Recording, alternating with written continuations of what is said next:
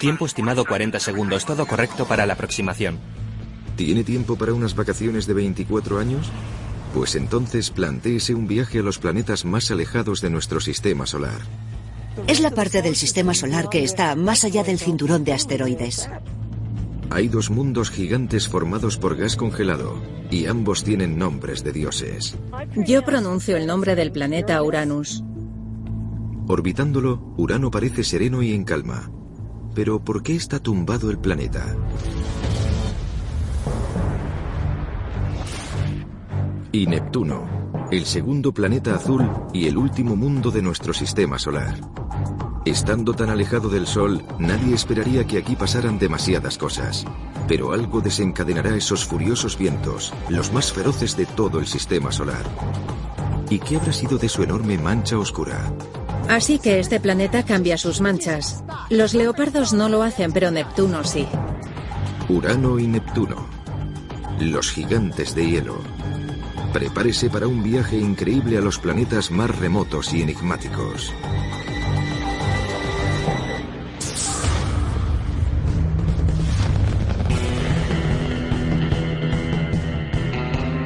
No ha habido momento mejor para alcanzar lugares donde nadie ha podido llegar. Para seguir la estela de nuestras ondas pioneras y visitar los planetas del Sistema Solar.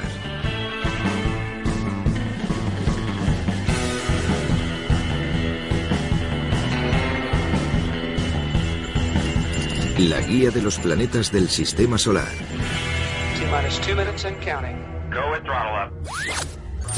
Neptuno y Urano. ¿Alguna vez ha querido ser astronauta? Imagine adentrarse en la zona helada. El gélido y oscuro reino que hay más allá de la órbita de Saturno. Llegar aquí significa realizar un viaje de proporciones épicas. Piense en este programa como en una guía de los planetas exteriores del Sistema Solar. Primera parada, Urano.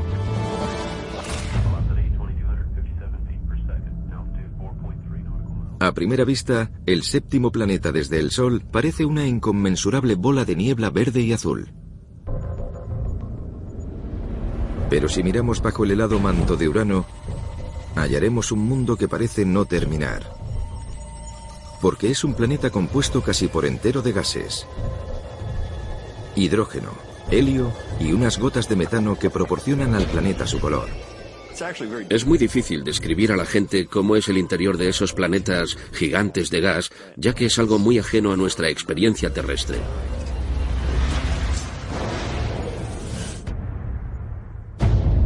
El tercer planeta en tamaño cuenta al menos con 13 anillos. Pero a diferencia de las anchas franjas brillantes de Saturno, estos son oscuros y delgados. No se sabe con seguridad cómo se formaron, pero pueden ser consecuencia de las colisiones entre su pequeño ejército de lunas, de las que hay al menos 27. Pero el rasgo más sorprendente de Urano es su inclinación. Es el único planeta del sistema solar cuyo eje de rotación está tumbado. Parece una gigantesca diana. Pero ¿cómo terminó así? La respuesta tal vez le sorprenda.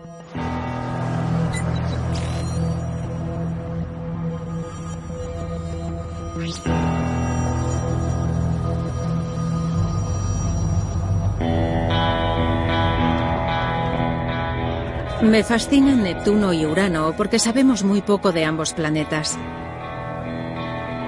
Solo una nave ha llegado a visitarlos y fue un sobrevuelo muy breve.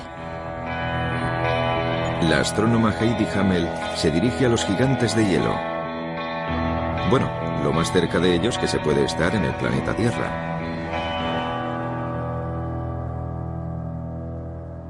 Lo más emocionante de Urano es que está completamente tumbado por la inclinación de su eje.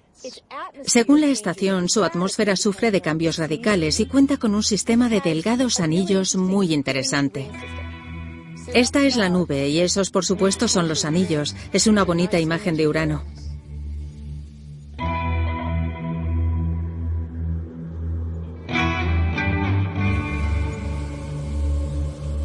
Desde una distancia de 2.700 millones de kilómetros, uno de los telescopios a mayor altitud de la Tierra está observando el nacimiento del planeta. Urano acaba de pasar por un momento muy especial que denominamos equinoccio. Su polo norte se expone al Sol por primera vez en dos décadas y se presentan nubes de lo más activas, cosa que no se esperaba ni se había previsto. Así que es muy emocionante recopilar estos datos y con ellos reescribir lo que decían hasta ahora los libros de texto sobre Urano y su sistema. Somos muy dichosos.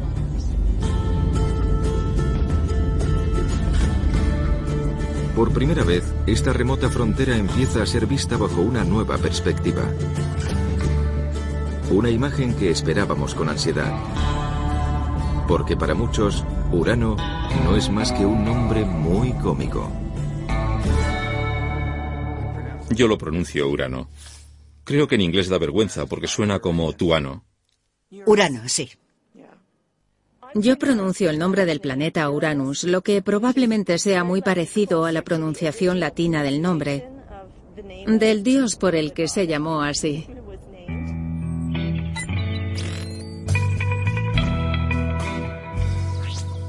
Si Urano les parece un nombre gracioso para un planeta, puede que prefieran su primer nombre, George.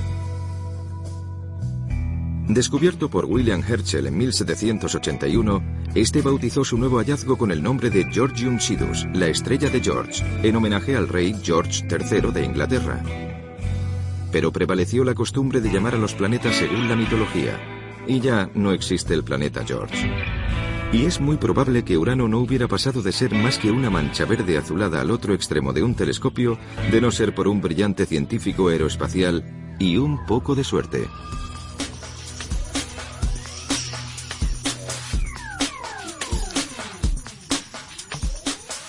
Mucha gente decía en los años 60 que nos sería imposible explorar esos planetas tan lejanos, que había demasiada distancia. Cuando hacía prácticas en el Laboratorio de Propulsión a Reacción de California, a Gary Flandro se le encomendó la misión de investigar la posibilidad de un viaje a los planetas exteriores. Empecé haciendo dibujos del sistema solar. Y durante ese proceso me di cuenta de que todos los planetas exteriores tendrían la misma alineación relativa respecto de la Tierra al final de la década de los 70. Vi que podía trazar una línea casi recta entre Júpiter, Saturno, Urano y Neptuno. Plutón no cooperaba, pero eso no parecía un problema. Aquel trabajo de investigación matemática revelaba una singular ventana durante la cual los planetas estarían perfectamente alineados para una visita. Hay una oportunidad cada 176 años para que una sola nave pueda acercarse a los cuatro planetas gigantes. Eso fue en 1977 y desarrollamos la misión Voyager para hacer ese viaje. Se ha diseñado una compleja serie de aparatos integrados en las llamadas Voyager a fin de observar de cerca los planetas gigantes exteriores. En una extraordinaria proeza de ingeniería, se construyeron dos naves espaciales en solo 12 años. Y se llevó la red de estaciones de seguimiento a una nueva dimensión. El sistema solar exterior se denomina exterior por algo. Hay un largo viaje hasta allí. La parte del sistema solar situada más allá del cinturón de asteroides está muy lejos, y eso es lo que hizo la misión Voyager. Las sondas nos mostraron lo que había allí. A bordo hay incluso una grabación en un disco de oro con un saludo desde la Tierra por si la sonda encontrase extraterrestres amistosos. Un saludo de los niños del planeta Tierra. Hola y saludos a todos. Sabíamos que las sondas Voyager serían las primeras en llegar al espacio interestelar, así que pensamos que sería una forma de anunciar que ahora éramos capaces de enviar un mensaje fuera de los límites de nuestro sistema solar, a una órbita alrededor del centro de nuestra galaxia.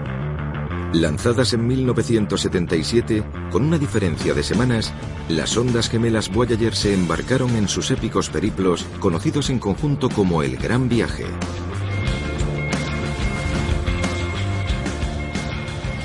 Era la primera vez, fue histórico. Simplemente formar parte de la misión, formar parte de esa formidable empresa. La primera vez en la historia de la humanidad que veríamos esos cuerpos celestes de cerca. Era impresionante. ¿Cómo sería seguir los pasos del Voyager experimentando uno de los viajes más espectaculares de la exploración espacial?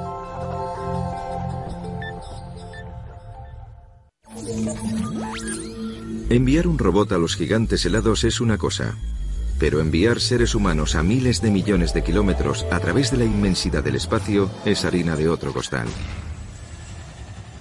Llegar a los gigantes de hielo es muy duro. No quiero ni imaginarme lo que dirían mis hijos si me marchara a una misión de 24 años al planeta Neptuno. No creo que les gustara mucho.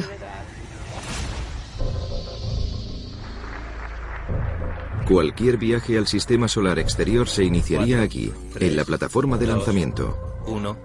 El lanzamiento es uno de los momentos más peligrosos de cualquier misión. También hace falta una nave espacial. Y este es el futuro de los viajes espaciales, el Orión. Esto es una simulación de la cabina del Orión, y vamos a lanzar este vehículo para ver lo que es despegar y llegar al espacio. El astronauta Lee Morin no es nuevo en los viajes espaciales. Ha pasado casi 300 horas en órbita y ahora trabaja en el diseño de la cabina del Orión. 10, 9. Es un momento que nadie da por descontado. Todos contenemos el aliento. 5, 4, 3, 2, 1. Nuestro cohete zarpa con destino a los gigantes de hielo. Despegue.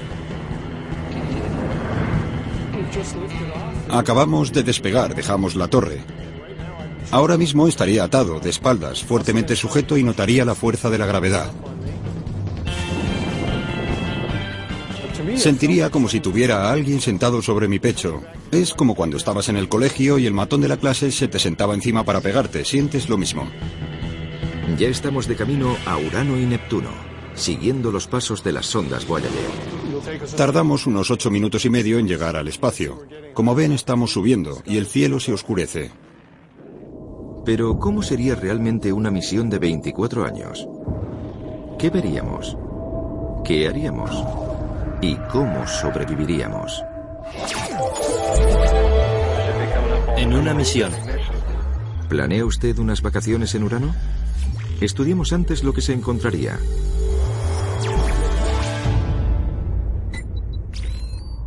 Un planeta 63 veces mayor que la Tierra, en el que tendría usted suerte de poder celebrar un solo cumpleaños.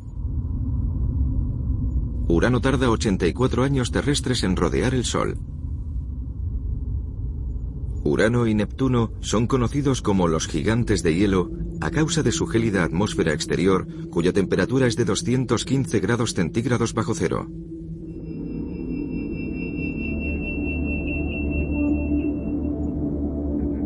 Pero a primera vista el rasgo más extraño de Urano es la tremenda inclinación de su eje de rotación. Aunque no siempre fue así.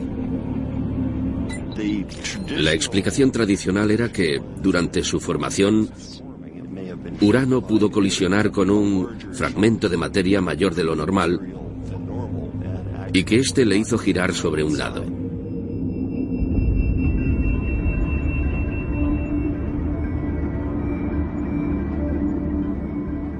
El problema es que si haces los cálculos matemáticos, esto no encaja. Es muy, muy difícil que un cuerpo lo bastante grande viajara a tal velocidad que pudiera inclinar de ese modo el eje de Urano. La hipótesis que se maneja ahora es que Urano pudo inclinarse debido al empuje gravitacional de sus gigantescos vecinos. La inclinación de Urano surgió en realidad a partir de una complicada interacción entre Saturno, Neptuno e incluso Júpiter. Todos esos planetas sufren efectos gravitatorios mutuos, efectos más sutiles de lo que creíamos. Y fue esta dinámica, no un violento choque con un planetesimal.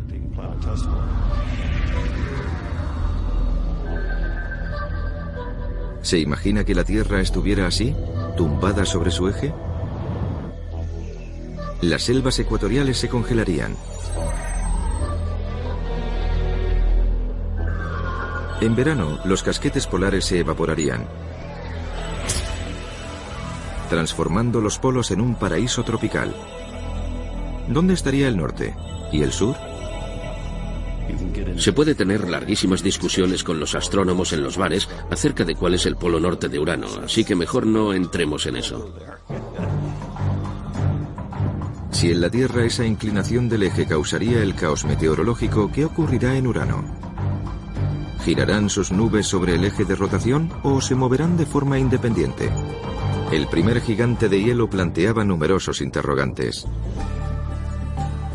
Cuando las ondas Voyager llegaron al sistema solar exterior en la década de los 70, nos enviaron espectaculares imágenes de Júpiter, Saturno y muchas de sus lunas. Eso fue lo fantástico de la misión Voyager, que vimos muchísimas cosas por primera vez y todas eran diferentes. Había una gran diversidad. Estar allí cuando llegan las imágenes te hace sentirte como si estuvieras en el puente de mando de la nave espacial Enterprise, porque te sientes como si estuvieras allí mirando tus pantallas al ver los informes de esos mundos extraños que contemplas. ¿Quién puede hartarse de ver fotos de los anillos de Saturno? ¿Y qué revelaron las cámaras del Voyager sobre Urano, el planeta tumbado? Urano era un verdadero enigma para nosotros. No sabíamos qué esperar. En 1986, tras una década en el espacio, se tenían grandes expectativas del séptimo planeta desde el Sol.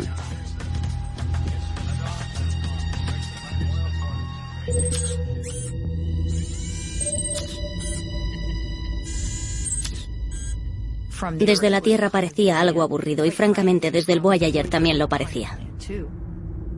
Las imágenes de Urano fueron un poco decepcionantes. Es un planeta muy regular, con muy pocas nubes. No pasaban demasiadas cosas. Estas son las primeras imágenes de Urano que hizo la Voyager 2. El planeta sigue pareciendo un inmenso mar, sin nubes ni nada parecido, y silencioso. No oíamos ni un susurro procedente de Urano antes del encuentro.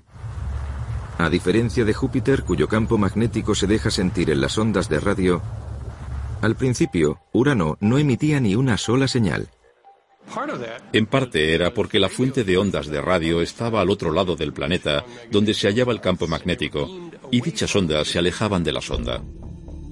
La Voyager descubrió que el campo magnético de Urano estaba enormemente desplazado. Hay un hemisferio con un campo magnético muy intenso, más que el de la Tierra. Y el otro hemisferio, el más cercano al Sol, tiene un campo muy débil. Los campos magnéticos planetarios se deben al movimiento de partículas con carga eléctrica. En la Tierra, esto ocurre en el hierro fundido del núcleo. Pero, ¿qué producía el campo magnético de Urano? Aquí hay más enigmas de los que se ven a primera vista. Es hora de empezar a explorar. ¿Qué ver? Recibido. Programa iniciado.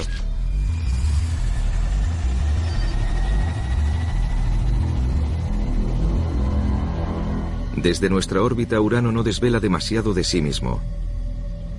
Pero sumergiéndonos bajo sus aparentemente plácidas nubes,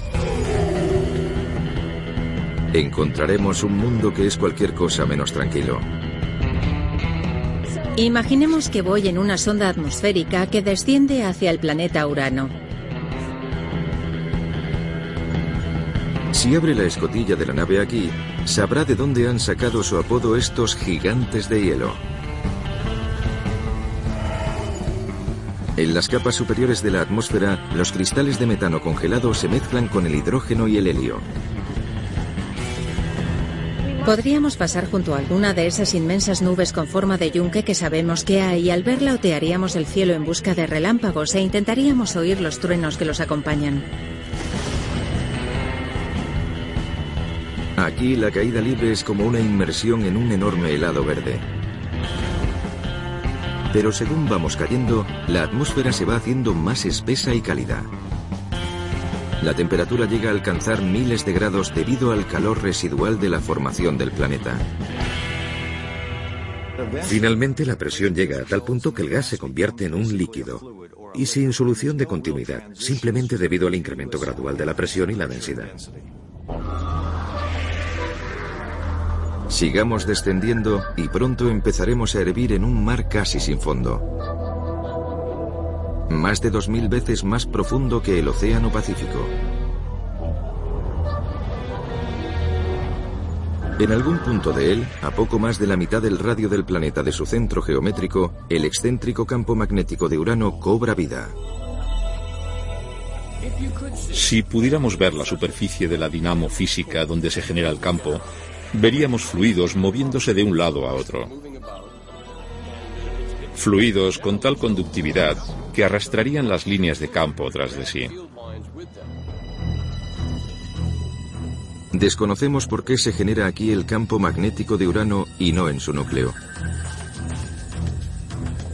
Ningún robot ha llegado hasta aquí abajo. Si pudiéramos llegar más lejos, tal vez encontrásemos un núcleo, pero no estamos seguros. ¿A qué es interesante? No sabemos si Urano tiene núcleo.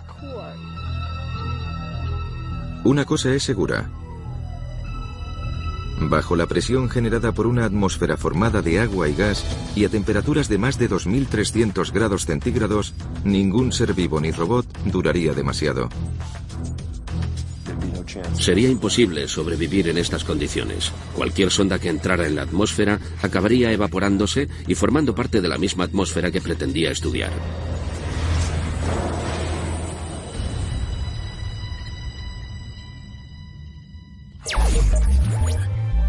¿No le entusiasma la idea de ser aplastado o hervir dentro de esta gigantesca bola de gas? Tranquilo, aún hay muchas otras cosas que ver y hacer. Surcando los cielos de Urano, podrá elegir entre 27 lunas, la mayoría bautizadas con nombres de personajes de Shakespeare. Si yo hiciera una excursión al sistema de Urano, iría a Miranda. Con solo 470 kilómetros de diámetro, Miranda tiene aproximadamente la misma extensión que el estado de Nueva York, pero su geografía es notablemente más extraña que la de la Tierra. Y es una luna muy interesante. Parece una especie de puzzle. Es como si la hubiera formado un alfarero que mezclara distintos materiales sin prestar demasiada atención. Tiene trozos de distintos compuestos que parecen unidos a la fuerza. Francamente, aún no entendemos demasiado bien la naturaleza de Miranda.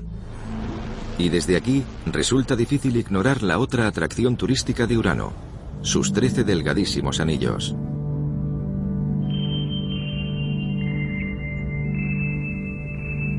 Los principales anillos de Urano están muy cerca unos de otros, pero hay espacio entre ellos. Son como una serie de hula hoops concéntricos, cada uno mayor que el anterior. Nadie está muy seguro de cómo se formaron estos anillos, pero podrían ser el resultado de una colisión cósmica. Los cinco grandes satélites de Urano mantienen órbitas bastante regulares y estables pero algunos de los demás, en especial los satélites exteriores, según los modelos informáticos creados por los científicos, chocan frecuentemente.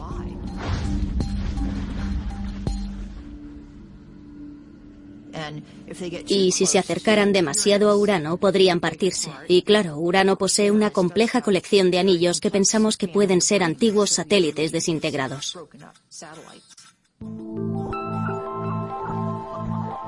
Pero en el séptimo planeta se plasma también una placentera placidez.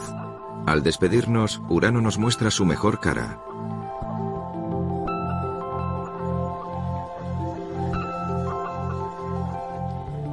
Cuando nos alejábamos de Urano, mirando hacia atrás a los anillos, fuimos testigos de un efecto lumínico equivalente al que ocurre cuando tienes el parabrisas del coche sucio y conduces hacia el sol poniente y ves iluminarse las partículas de polvo. Eso mismo ocurría con los anillos de Urano.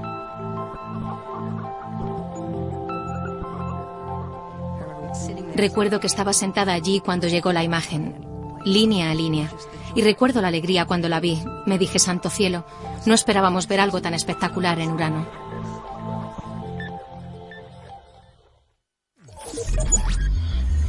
Contemplémoslo a gusto, pues no habrá nada más que ver en tres años, hasta llegar a Neptuno. Así que intente mantenerse ocupado este tiempo. Estar encerrado en una lata de sardinas puede resultar muy duro.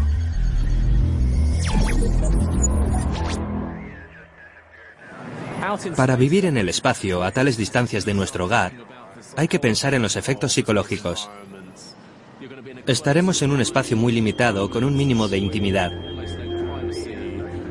La muerte estará siempre a unos milímetros de ti, y tienes que pensar cómo evitar que la tripulación enloquezca.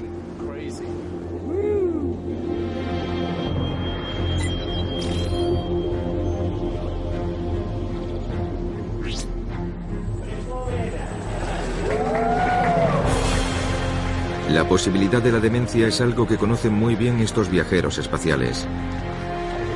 Enhorabuena a los exploradores, los organizadores de la misión y los científicos. Esta heroica bienvenida celebra el regreso de una misión espacial de 105 días.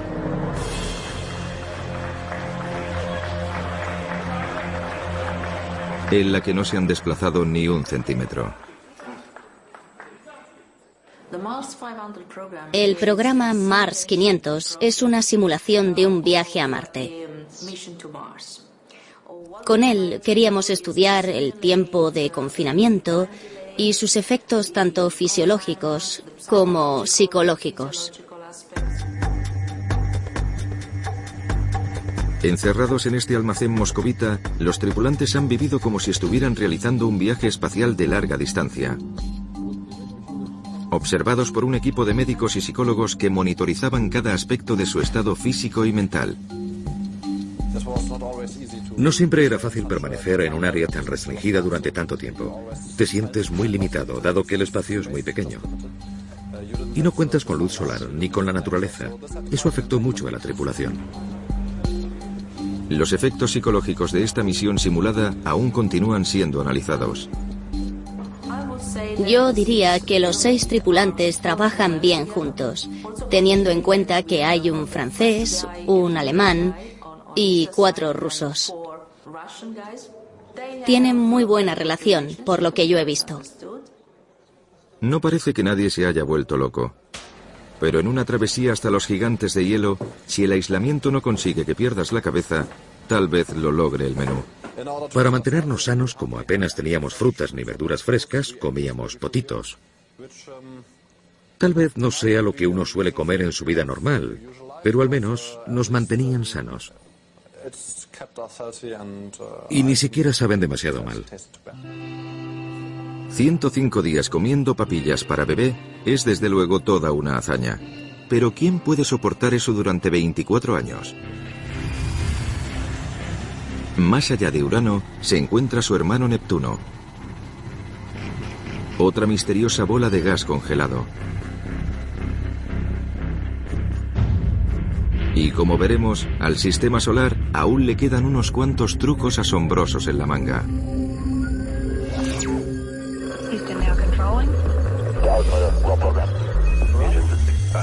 Al aproximarnos a Neptuno, prepárense para una sorpresa. Porque al borde del sistema solar hay algo que nos recuerda a nuestro hogar. Un planeta azul. A diferencia de Urano, Neptuno era precioso desde el principio, sobre todo cuando empezamos a producir imágenes en color, porque poseía una atmósfera azul verdosa con nubes blancas. Así que no podíamos evitar notar el parecido con la Tierra.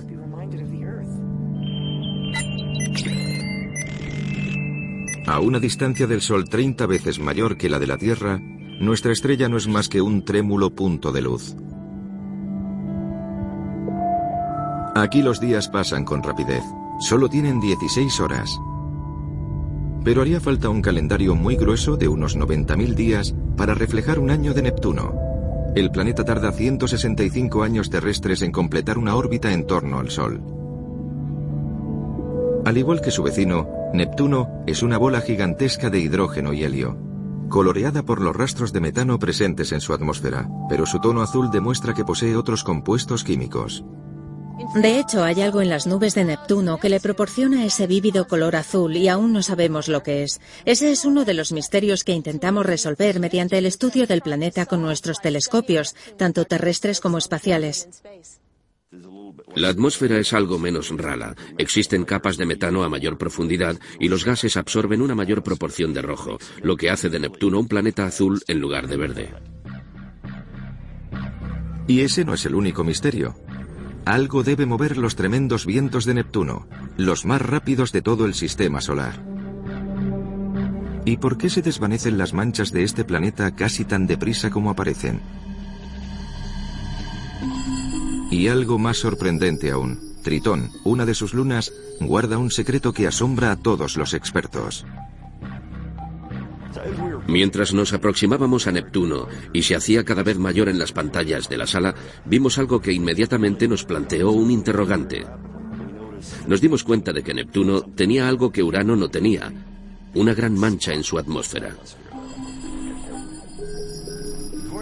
El Voyager vio varias manchas y a la mayor la llamamos, con mucha imaginación, la Gran Mancha. Era como ver un chorro de tinta que se movía girando en el agua. La gran mancha, de un tamaño semejante al planeta Tierra, es en realidad un agujero, una enorme ventana que deja ver las nubes inferiores más oscuras. Había una gran tormenta que creaba un agujero entre las nubes, permitiéndonos ver las capas más profundas. No daba la impresión de ser estable, parecía que podía deshacerse en cualquier momento. Así que no nos sorprendió demasiado cuando en menos de cinco años desapareció. En 1994, cuando la NASA dirigió el Hubble, un telescopio puesto en órbita hacia Neptuno, la gran mancha había desaparecido. Así que este planeta cambia sus manchas. Los leopardos no lo hacen, pero Neptuno sí. Cambia drásticamente de aspecto en tan solo cinco años. Era una sorpresa que Neptuno cambiara con tal rapidez. Era un planeta distinto. Desde entonces, otras manchas han surgido y desaparecido. Nadie está seguro de cuál es la razón, pero podría tener algo que ver con los fuertes vientos ecuatoriales.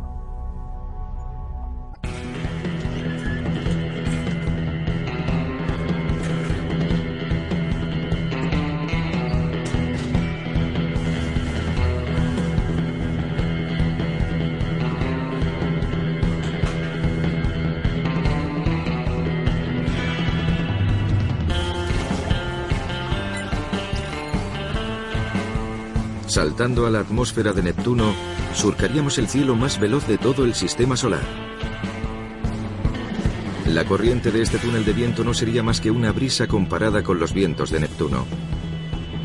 Porque en el último planeta del sistema solar, los vientos ecuatoriales soplan a una velocidad casi doble a la del sonido. ¿Cuáles son las causas del clima? Son dos. Una es el Sol, como ocurre en la Tierra, aunque en Neptuno sus rayos son muy débiles, y otra es el calor residual del planeta, que surge en forma de gas caliente. Cuando se formaron los planetas, hubo una colisión de muchísima materia. Y esos choques generaron calor. Y parte de ese calor sigue allí, enterrado en el interior de Neptuno. Y cuando ese calor sale al exterior, se crean corrientes ascendentes que mueven el aire, y es como un motor para el clima.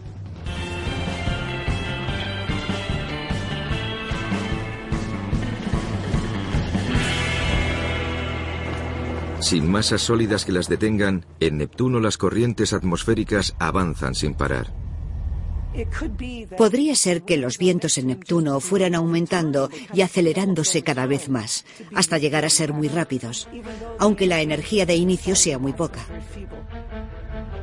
Pero ¿qué hay bajo el manto de los feroces vientos neptunianos? ¿Habrá algún motivo para que este planeta lleve el nombre del dios de los océanos? ¿Podríamos navegar por un mar en Neptuno?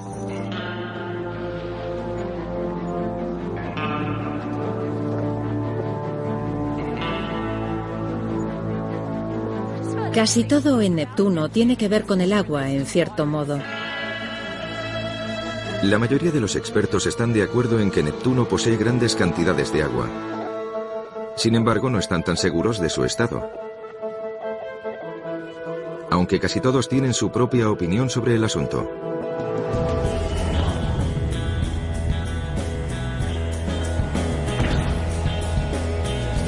Hay mucha agua en Neptuno, pero está a una gran profundidad y probablemente demasiado caliente para ser líquida. Esto es como estar en una sauna a escala planetaria, donde el gas se vuelve líquido. No habrá océanos, sino una extraña mezcla, una atmósfera repleta de material líquido cada vez más denso al ir aumentando la presión. Si hubiera un océano en Neptuno, estaría en las profundidades del planeta. No estaría en su superficie, donde podríamos llegar con una nave espacial o ir en barco. En nuestro planeta la combinación de calor y agua es esencial para que exista vida. Así que, ¿qué probabilidades hay de encontrar vecinos allí?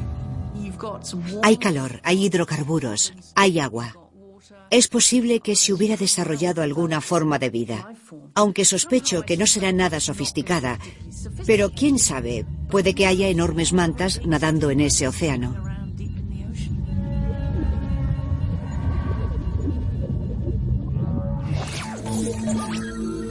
¿No le atraen las profundidades marinas? No hay problema. Igual que ocurre en su planeta vecino, en Neptuno hay montones de cosas que ver y hacer sin mojarse el traje espacial. Los que nos interesamos por los anillos sentíamos una extraordinaria ansiedad cuando nos acercamos a Neptuno, porque no estaba claro si tenía anillos o no. Solo había unos arcos indefinidos, según creíamos. Esa era nuestra idea. Y cuando al final llegamos descubrimos que Neptuno tenía anillos difusos, anillos completos, pero también unos arcos muy opacos. Puede que los anillos de Neptuno no sean los más bellos del sistema solar, pero aún así se merecen un par de fotos. Los anillos de Neptuno son muy irregulares. Tienen partes muy brillantes y otras secciones muy estrechas. Son partículas muy oscuras. Podrían ser de agua mezclada con materia orgánica o tal vez exclusivamente de materia orgánica y solo reflejan un mínimo porcentaje de la luz solar que reciben, así que son muy oscuros, muy distintos a los brillantes anillos de hielo de Saturno. Se cree que estos desgarbados anillos se mantienen gracias a la atracción gravitatoria de minúsculos satélites denominados pastores. Eso era algo en lo que yo estuve involucrada en el intento de comprender cómo podían existir esos anillos y descubrimos que estaban sujetos por una de las lunas, una de las que el Voyager había encontrado en la región de los anillos. Como científica me interesaría muchísimo recoger partículas de esos anillos, así que probablemente intentaría conseguir el equivalente a una moto de agua espacial para salir a explorar los anillos de Neptuno. Los anillos de Neptuno son únicos dentro del sistema solar. Pero lo que verdaderamente causa sensación es la luna de Neptuno, Tritón.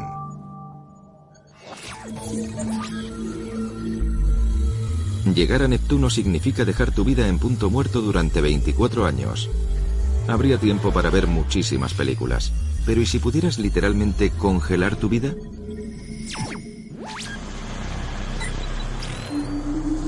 La ciencia ficción toca desde hace mucho el tema de la animación suspendida.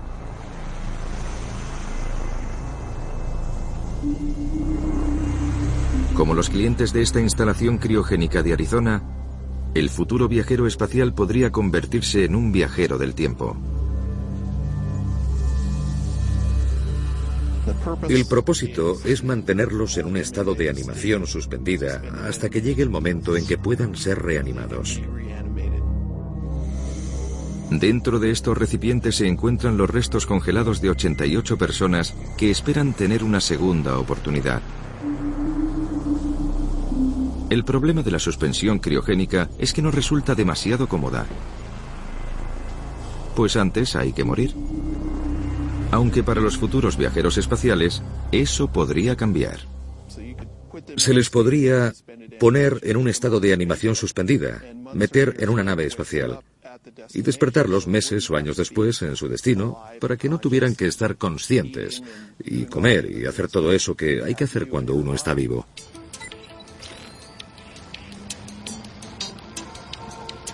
En la actualidad, los científicos ya investigan distintas formas de ralentizar el metabolismo. Han pasado dos horas desde que inyectamos el producto y los ratones están en un estado de profunda hipotermia. A los ratones, animales que no suelen hibernar, se les inyecta un nucleótido que inhibe la regulación térmica. Después se induce el estado de hipotermia, haciendo descender su temperatura. Unas dos horas después, los roedores despiertan. Lo que ocurre ahora es que los ratones están despiertos. Al principio se muestran adormilados, pero están totalmente ilesos. Espero que dentro de 10 años podamos hacer esta prueba con seres humanos. ¿Podría estar aquí el futuro de los viajes espaciales? Si vamos a realizar viajes a planetas tan distantes como Neptuno, es posible que la animación suspendida sea la única solución práctica. ¿Valdría la pena dedicar todo el tiempo y esfuerzo necesario para viajar hasta Neptuno? Bueno, algunos científicos opinan que sí, aunque fuera solo por visitar Tritón. Recuerdo la noche que sobrevolamos Tritón. Pasamos la noche despiertos porque creo que fue de madrugada y fue de lo más extraño.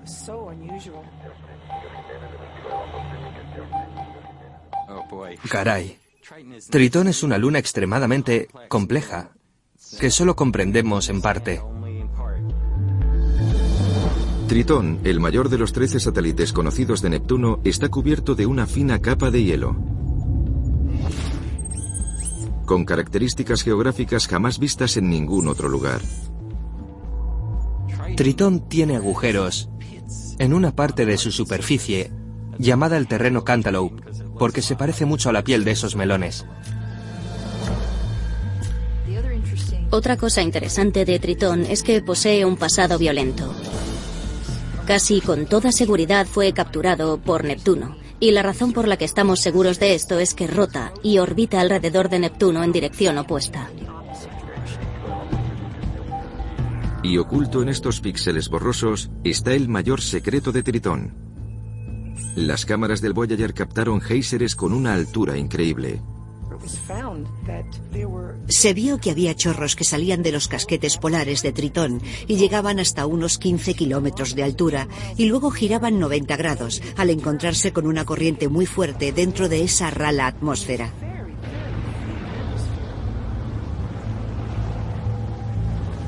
No estamos seguros de si esos géiseres los provoca el calor interno de Tritón o los producen los débiles rayos del lejanísimo Sol. Tal vez eso cause cierta evaporación local, que cree esos chorros. Son los volcanes de hielo de Tritón que expulsan materia negra sobre la brillante superficie de la Luna. Cuando vemos algo negro en el sistema solar exterior, pensamos materia orgánica, lo que no significa vida ni plantas. Orgánica para nosotros significa carbono, con carbono. Eso es lo que forma la vida. Así que creemos que en esa materia oscura puede darse una química prebiótica. No que haya vida, pero sí algo precursor de la vida. Y aquí estamos, en nuestra ultimísima parada Tritón, un cuerpo celeste frío como el hielo, que sin embargo posee actividad geotérmica. Bueno, al fin hemos llegado al sistema solar exterior, siguiendo la épica senda del Voyager 2. Y tras 12 años de viaje, ¿qué hacemos en esa pequeña parada antes de dar la vuelta y regresar a casa? Bueno, si yo fuera al sistema solar exterior, a Urano, creo que lo primero querría realizar un par de órbitas alrededor de Urano para ver bien esos anillos, porque creo que los anillos están entre las cosas más hermosas del sistema solar. Yo bajaría a merendar en Tritón, pero procuraría llevar ropa de mucho abrigo y unos prismáticos, porque estar sentado en Tritón viendo el precioso Neptuno en el cielo sería alucinante, la verdad. Y entonces seguro que me sentaría a esperar a que estallara el geyser, por mucho que tardara. Observando los planetas exteriores del sistema solar, podemos aprender mucho sobre los sistemas planetarios. Y yo creo que Urano y Neptuno tienen historias que contar, si queremos escucharlas. Estos son los gigantes de hielo del sistema solar. Dos mundos sin fondo, imposiblemente remotos e inimaginablemente hostiles. Urano, un planeta que oculta tantos misterios como belleza. Y Neptuno, un mundo aparentemente líquido con una luna que escupe. Es poco probable que el hombre llegue pronto hasta ellos. Y hasta ese momento, quién sabe qué otros secretos esperan a ser descubiertos bajo el hielo. Eso es lo maravilloso de viajar por el sistema solar, que está lleno de sorpresas.